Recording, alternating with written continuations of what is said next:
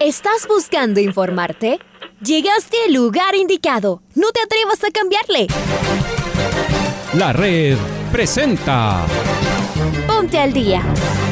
Información deportiva al instante sobre la actualidad de los equipos ecuatorianos muchos goles y el drama que tanto disfrutamos. Los albos se pusieron en ventaja con doblete de Adolfo Muñoz. La Libertadores Femenina cuenta con sus 16 equipos. Con la conducción de los periodistas de la red, Raúl el Profe Chávez y Andrés del Pichón Villamarín. Mucha información que contarles aquí en 102.1 FM. El microciclo de la selección que arranca el día de hoy. Ponte al día. La red. Bienvenidos. Hola, muy buenos días, buenos días amigos y amigas de la red, bienvenidos al Noticiero al Día. Hoy es 11 de enero del año 2022 y la temperatura en la capital de la República marca 9 grados centígrados, parcialmente nublado. Comenzamos con el Noticiero al Día en los 102.1 FM de la red. Saludamos a Domingo Valencia que estará con nosotros esta mañana acompañándonos en la red. Vamos con los titulares.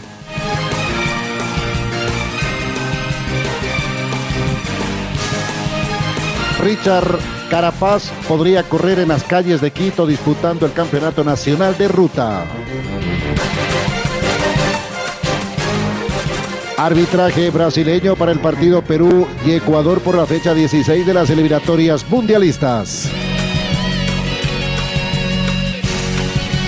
Facundo Martínez renovó por décima cuarta temporada con la Universidad Católica. Camerún y Senegal ganaron en el inicio de la Copa de África. Car Egloff rompe dos récords en el Cayambe y también en el Cotopaxi. Liga Deportiva Universitaria continúa su pretemporada en Pomaski. La Copa de África continúa hoy con más compromisos internacionales.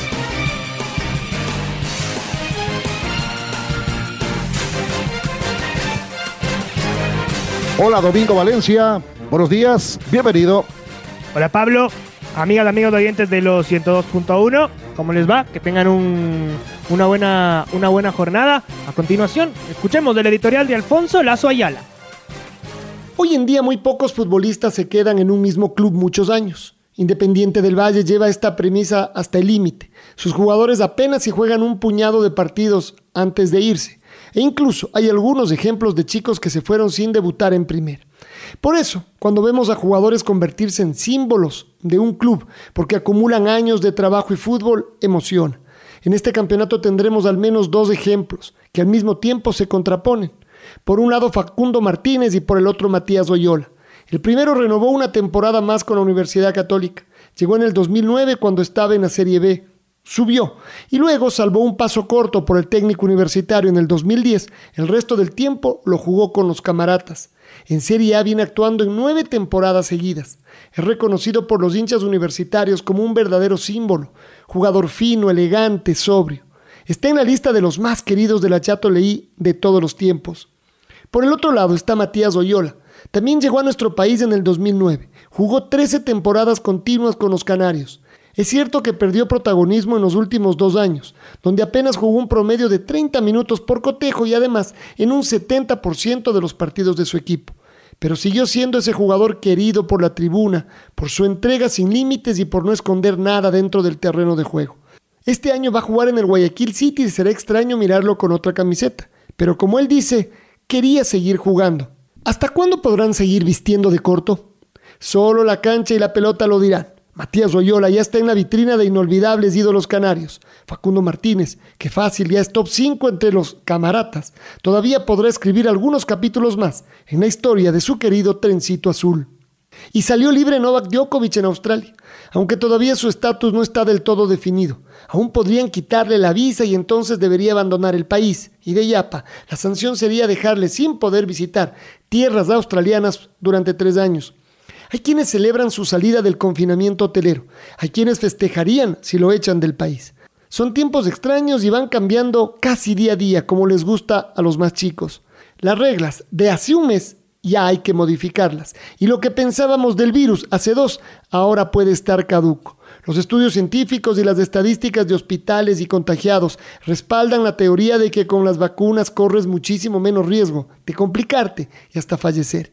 Y luego está la discusión por las libertades personales, que en este caso choca con la libertad de tu vecino. Parece que aún no se cierra el capítulo del tenista número uno en Australia.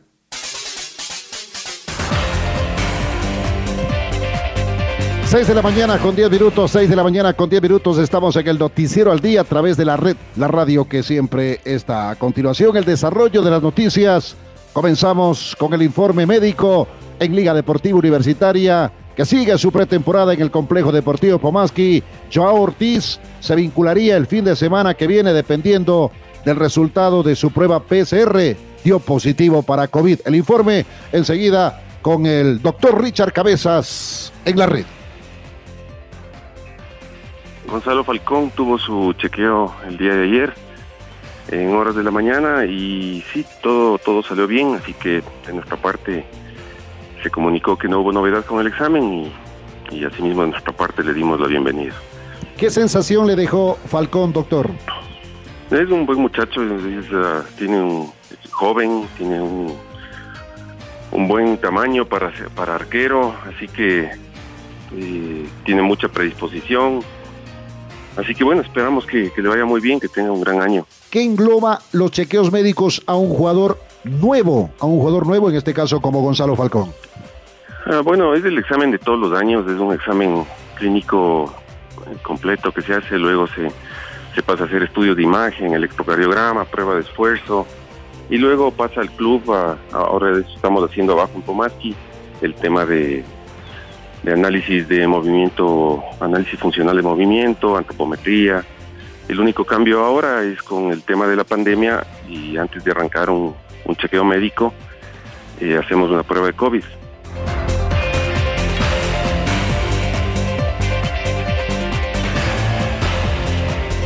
La FIFA designó a las autoridades para el partido entre Perú y Ecuador programado para el primero de febrero en Lima. La responsabilidad recayó sobre el brasileño Wilton Sampaio como central. Escuchemos a Pablo King. Hola, ¿cómo les va, compañeros, amigos y amigas de la red? Aquí está la información para el noticiero al día. La FIFA designó a las autoridades para el partido que sostendrán las elecciones de Perú y Ecuador por la jornada 16 de las eliminatorias al Mundial Qatar 2022.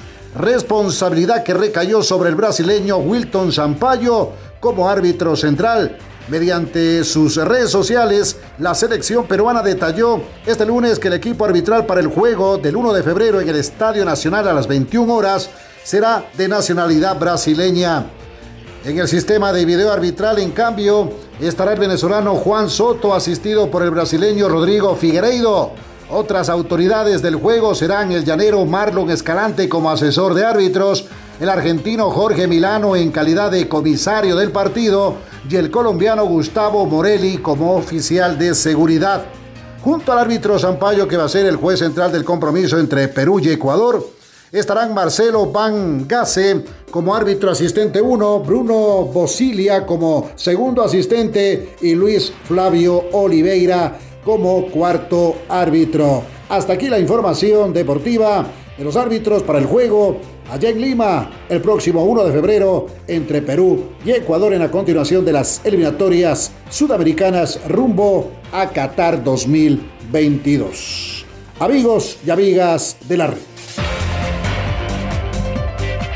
6 de la mañana con 14 minutos, 6 con 14 minutos, estamos en el noticiero al día a través eh, de la red, la radio que siempre está. Car Egloff rompió dos récords de ascenso y descenso a velocidad en dos de los nevados de mayor altitud de Ecuador. Así comenzó el 2022 el deportista tricolor. Escuchemos el informe con nuestro compañero Freddy Pasquel. Hola, ¿qué tal amigos, amigas oyentes eh, de la red del cordial saludo con información de deporte ecuatoriano con el eh, deportista Carl Egloff que acaba de romper dos récords en el Cayambe y Cotopaxi Esto como parte de su actividad ahora, desde hace algunos años, además dueño de algunos récords a nivel internacional y ahora eh, como parte de su proyecto acá en el país, el, el Cumbres Chevrolet Speed Climbing Challenge acaba de romper la semana anterior dos récords en el Cayambe y Cotopaxi. El primero lo hizo en el Cayambe, que está a una altitud de 5.790 metros. Es el tercer nevado más alto del Ecuador. Tuvo un tiempo de 2 horas 4 minutos y 51 segundos. Era dueño de la anterior marca, precisamente el mismo Carl, con un tiempo de 2 horas y 9 minutos. Y pocos días después, el fin de semana anterior, se fue al Cotopaxi, una montaña de 5.897 metros de altura, eh, la segunda de más, más alta del país y uno de los más visitados de la cordillera de los Andes. Partió desde el refugio José Rivas desde las 6 y 30 de la mañana, utilizó la vía normal alcanzó los 6.000, casi 6.000 metros de la cima para completar estos 5 kilómetros y 1.100 metros de desnivel positivo de 1 hora 27 minutos 33 segundos, recuperando además el récord que le había arrebatado durante unos pocos meses del norteamericano Taylor Andrews, que tenía la anterior marca con 1 hora 36 minutos y 33 segundos, es decir, bajó 9 minutos con respecto al récord anterior. Karl Egloff, el gran deportista ecuatoriano. Esta información entonces, eh, compañeros, vuelvo con ustedes a este estudio, informó para el Noticiero al Día Freddy Pasquel.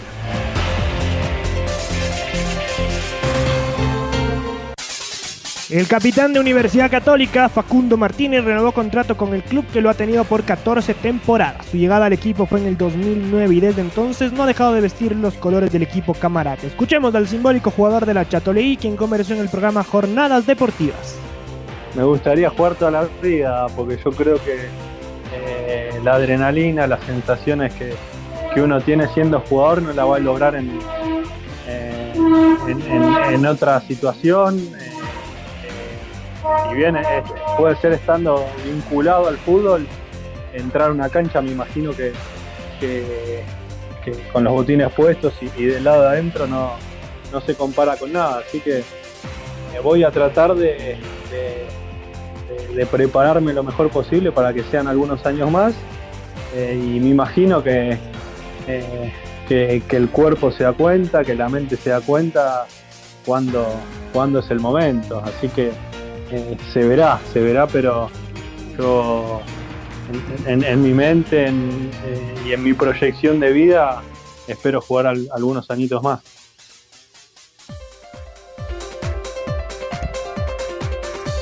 Seis con 17, 6 con 17 minutos, 6 de la mañana con 17 minutos. La Federación Ecuatoriana de Ciclismo ha solicitado autorización para que las autoridades de la ciudad de Quito entreguen el permiso correspondiente para que el Campeonato Nacional de Ruta se corra en las calles de la capital ecuatoriana este domingo 20 de febrero. Está previsto que en este evento compita el campeón olímpico Richard Carapaz junto a todos los ciclistas ecuatorianos que actúan en equipos World Tour y los mejores pedalistas del país. Escuchemos enseguida al presidente de la Federación de Ciclismo, Santiago Rosero, en diálogo en el programa Jornadas Deportivas de la Red. Eh, el momento que se canceló la Vuelta a San Juan, que como es de conocimiento público se acaba de cancelar, era una prueba donde arrancaba calendario Richard Carapaz en el equipo Neos. Eh, esto trató con un poco los planes de cada uno de los corredores que iban a estar involucrados en estas pruebas sin embargo, hemos tenido acercamiento con Ineos y de alguna forma están viendo la opción de que él pueda estar aquí, les interesa también que esté acá, pero también necesitan las garantías de que el evento se pueda realizar eh, para poder planificar, obviamente, su calendario. Entonces, eh, en un 90% está confirmada la participación de Richard Carpaz en este evento. Eh, sin embargo, hemos tenido que avanzar a contrarreloj para poder definir todo lo que es los horarios de salida y de llegada, tenemos que definir las rutas, que de alguna forma nos está resultando un tanto complicado. Eh, y vamos avanzando en esto, ¿no? Ayer en horas de la mañana, a partir de las siete y media de la mañana, nos reunimos con gente del municipio de Quito, la MT, el Maceo y todas las entidades pertinentes para poder realizar este circuito. Eh, lo recorrimos en todo su trazado, vimos por dónde era viable no y dónde era más complicado realizar sin embargo, eh, hay una disposición desde las máximas autoridades para poder realizar este evento a Tanquito y que, y que funcione de mejor manera, ¿no?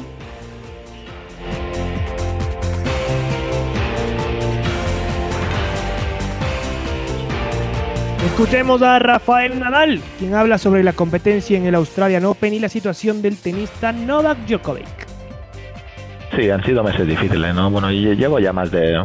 Estos últimos meses han sido sin competir, ¿no? Pero eh, llevamos una época un poquito más larga, complicada, ¿no? Eh, con muchos problemas eh, en el pie, sobre todo desde el confinamiento. desde que terminé el confinamiento, pues ha sido, digamos, un año y medio complicadillo. Pero bueno, he vuelto a competir esta semana, las cosas han salido Mm, razonablemente bien, eh, que se ha ganado el título, bueno, eh, después de muchos meses sin, sin competir, eh, más allá de ganar o perder, lo importante era volver a, a estar en una pista, en un torneo oficial y eso se consiguió y después pues mira eh, ha habido momentos mejores en pista momentos peores pero pero bueno en general pues eh, he competido no que es lo que me apetecía y, lo que venía a hacer aquí no a intentar ir dando pasitos hacia adelante a ver si poquito a poco pues eh, puedo recuperar todas las sensaciones positivas. La noticia de esta mañana Rafa es lo de Djokovic. Dice el juez tiene todo el derecho a competir en el abierto. ¿qué te parece? pues me parece perfecto. Al final totalmente correcto, eh, nada más. Al final, si, si la justicia es la que tiene que, hablar en este caso, ¿no? Y yo, pues, eh, siempre soy un defensor de la justicia en, en, todos, en todas las causas, ¿no? Al final se monta un circo eh, alrededor de de muchas historias, pero bueno, eh, más allá que, pueda o no estar de acuerdo en, en algunas cosas o no con, con, con Djokovic, eh, sin ninguna duda que la justicia ha hablado y, la ha hablado que, tiene el derecho a participar en el Open, en el Open de Australia.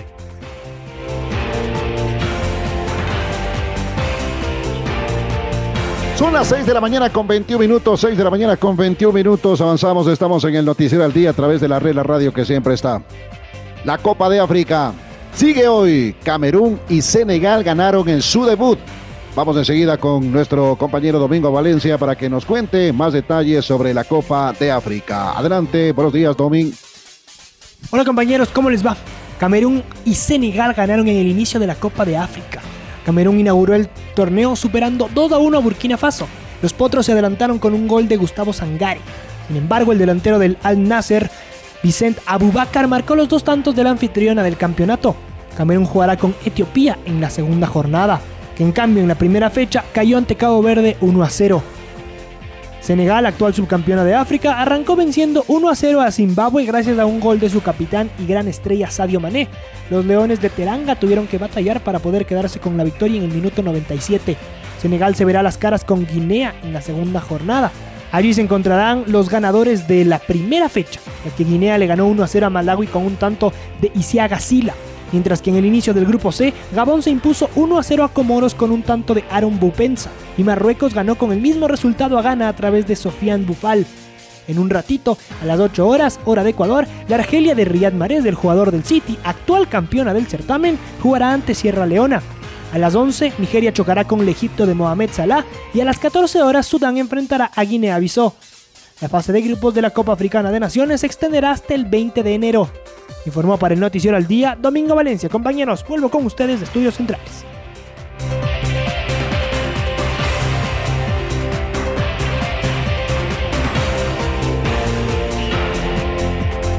La Supercopa de España una de las semifinales se jugará entre el Real Madrid y el Fútbol Club Barcelona. El zaguero central del cuadro catalán Gerard Piqué se refirió a este superclásico español que se disputará este miércoles. Eh, como, como todos los años, es un título y nosotros, eh, pues históricamente hemos demostrado que todos los títulos los luchamos eh, igual, con muchas ganas de, de levantar la copa y bueno, en semifinales pues plato fuerte el clásico y, será complicado, eh, obviamente, eh, pero yo creo que bueno, que venimos en buen momento, estamos creciendo y, soy optimista, soy optimista de, poder competir bien, de poder clasificarnos y, y, bueno, de llegar a la final. Sí, ahora, ahora en la situación en la que estamos, cada victoria y, y bueno, sí, sí, ganáramos el título, pues eh, te refuerza mucho, te da mucha confianza, que esto es muy importante para los próximos meses que vienen y, te hacen crecer como equipo. Eh, creo que, como te he dicho antes, no hemos empezado el año bien y a partir de ahí afrontar la Supercopa eh, pues con toda la ilusión del mundo y, con ganas de ganarla, que ahora mismo pues ya, ya llevamos un tiempo, unos años sin poder ganarla y es una de las competiciones que históricamente se nos ha dado muy bien. No, el formato es, eh, es obvio que es más complicado, le da más opciones a todo el mundo a poder ganarla. Eh, el hecho de jugar a un partido y, de jugarlo en campo neutral, pues hace que todos se igualen mucho y más en el fútbol actual en el cual pues todos los equipos que participan en esta competición es porque han ganado o la liga o la copa o han llegado a la final de la copa o han quedado segundos, ¿no? Entonces, de la liga. Entonces, son todos equipos de mucho nivel y son dos partidos, si quieres llegar a la final y ganar, de, trabajar mucho, muy igualados y, que normalmente pues está 50-50.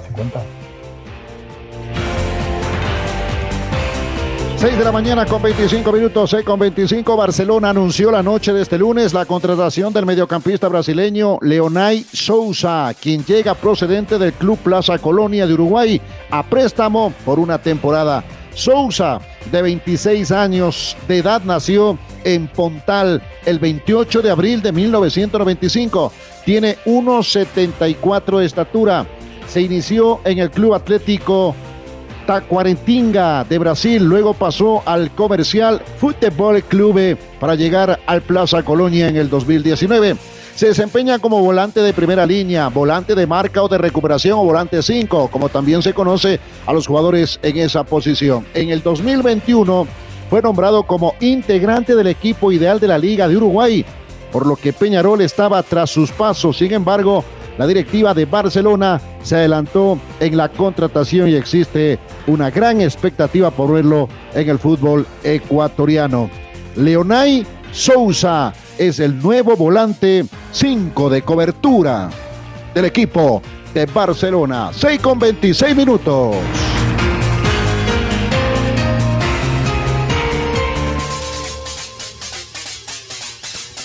A continuación, les presentamos el gol del recuerdo. El 7 de diciembre de 1969, Liga Deportiva Universitaria enfrentó al Everest por la vigésima quinta fecha del torneo en el Estadio Olímpico Atahualpa. Los albos se impusieron 3 a 1 y se coronaron por primera vez en nuestro fútbol. Recordemos el segundo gol universitario, obra de Francisco El Tano Bertocchi con los relatos de Pancho Moreno. Ocho hombres ahora en la defensa de Everest, nueve también. Se lleva la pelota el jugador Jorge Tapia, tiene un centro para Ríos. Ríos deja la pelota en poder de Ale. Tervenía Gando, viene sobre la bola Villasir, rechaza. Carga Ramiro Tobar. Se va Ramiro, tiene el centro, remata Bertocchi. ¡Gol! ¡Gol!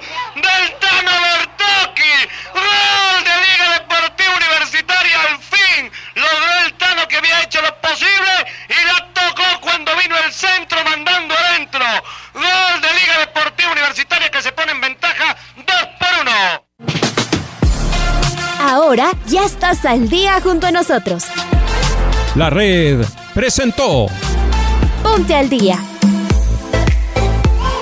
Informativo completo sobre la actualidad del fútbol que más nos gusta, en donde estés y a la hora que tú quieras. Quédate conectado con nosotros en las redes de la red. Síguenos como arroba la red Ecuador y no te pierdas los detalles del deporte minuto a minuto. Escúchanos en vivo en TuneIn y en los 102.1 FM en Quito. ¡Te esperamos!